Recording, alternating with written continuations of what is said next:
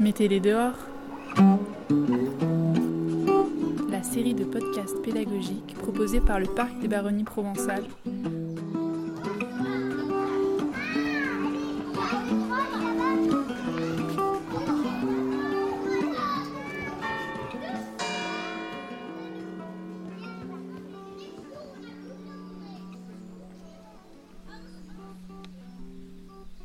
Les Lavandes à Orpierre, c'est une école pas comme les autres.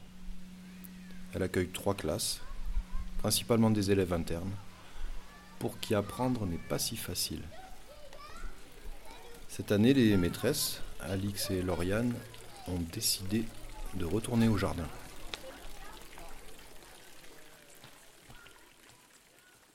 On a un coin dans l'école euh, où il y avait des bacs euh, de jardinage déjà installés mais euh, laissés un peu comme à l'abandon.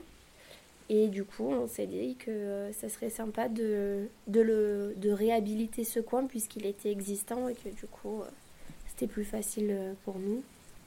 Et puis parce que ça trouve du sens pour les enfants d'être dehors, de faire du jardinage, c'est quelque chose qu'ils peuvent aussi ramener chez eux.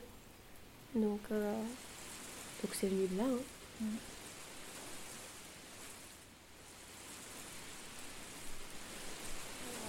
Ça, c'est un pierrier pour une maison des serpents.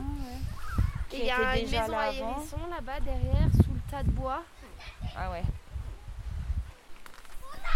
Après, euh, tout de suite après, ils ont vu quand même hein, des petites bestioles qui commençaient à tourner Mm. autour. euh. Ça a été c'est construit, Avec euh, l'internat, je pense qu'ils ont fait ça. Ah. Et, euh, on n'a pas été- bah, peut-être qu'ils veulent faire un tipi. Non autour du banc, mais. bon, là, on passe par là-bas, ça, non? Ouais. Pousse. Ah, merci.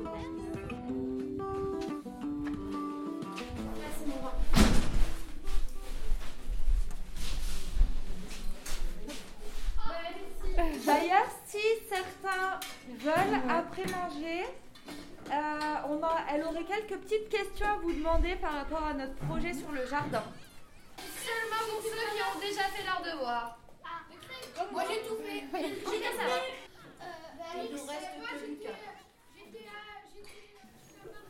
Mais vous savez déjà ce que vous voulez planter? Euh, Oui, on, a, des, idées. Des petits plans. Enfin, on a fait euh, des plans sur une feuille pour euh, ce qu'on a planté dans ce qu'on va planter dans les bacs.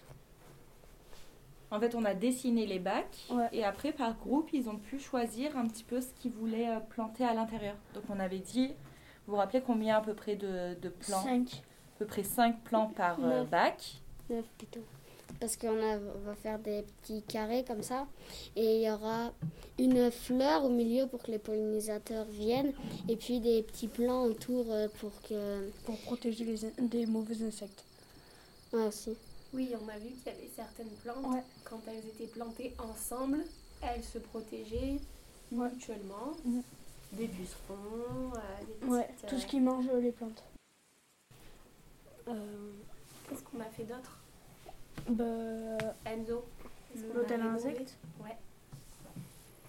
et pour que les insectes viennent euh, euh, pour euh, poly, poly- ah, euh, Polliniser. polliniser.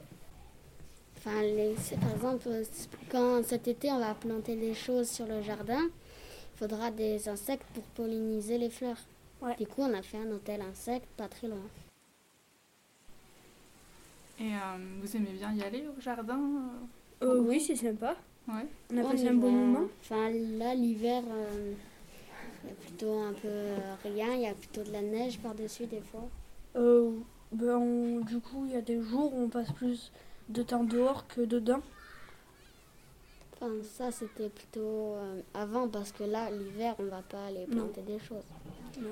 Là, on va plutôt travailler, ce qu'on va planter, comment ça pousse, un truc comme ça. On va préparer les plantes. Vous avez le droit de dire que ça vous a pas aidé aussi. Hein Si, ça nous a aidé pour euh, savoir un peu comment ça va se développer, un truc comme ça. Pour aider la nature, je dirais.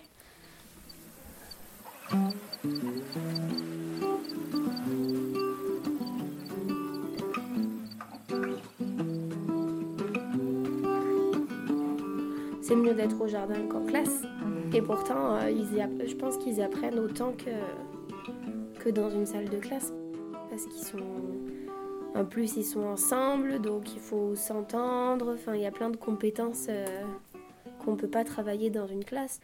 ouais, puis c'est leur projet, c'est euh, un petit peu leur manière de s'investir ici, dans ce lieu où ils sont, ils sont tout le temps, en fait, toute la semaine, ils restent là, ils dorment là, donc, donc voilà, puis ça, ouais, ça nous permet de parler de, plein de choses, puis ça les motive. Hmm.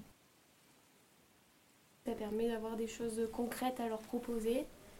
Et puis, euh, au plus c'est concret, au plus ils s'engagent dans les apprentissages, euh, surtout quand on a des difficultés. Donc, ça permet de faire du lien finalement avec toutes les matières. Moi, je trouve déjà que c'est intéressant de faire des projets comme ça avec les enfants parce que ça permet euh, de les découvrir un petit peu différemment. Par exemple, des enfants pour qui euh, c'est très dur euh, de, le travail scolaire, et ben là on a pu vraiment les voir s'épanouir dans autre chose, être beaucoup plus disponibles et tout ça. Donc ça change un peu les rapports qu'on a entre élèves enseignants. Et après, ça permet aussi de. Moi, j'aimerais bien qu'on puisse parler un peu de développement durable. On a travaillé l'année dernière déjà sur le tri des déchets le recyclage et tout ça. Donc ça permet vraiment de donner du sens à euh, la protection de l'environnement, tout ce côté-là. C'est le cadre de la classe, mais à l'extérieur. Et oui, c'est un peu sympa, mais, euh, mais du coup, nous, après, en classe, on fait un, on les fait verbaliser les actions, le vocabulaire, et on fait un retour en fait en classe pour qu'ils puissent euh, bah, se rendre compte de tout ce qu'ils ont fait et de tout ce que ça a pu leur apporter. Mais de même, euh, je ne suis pas sûre que tous euh, euh, trouvent qu'ils aient appris quelque chose. Après, ils apprennent au niveau manuel. Mais ce qu'ils je pense qu'ils le font sans vraiment s'en rendre compte, quoi. Mais puis là, on les avait vraiment vus s'entraider, donc ça c'était super parce qu'ils avaient les brouettes.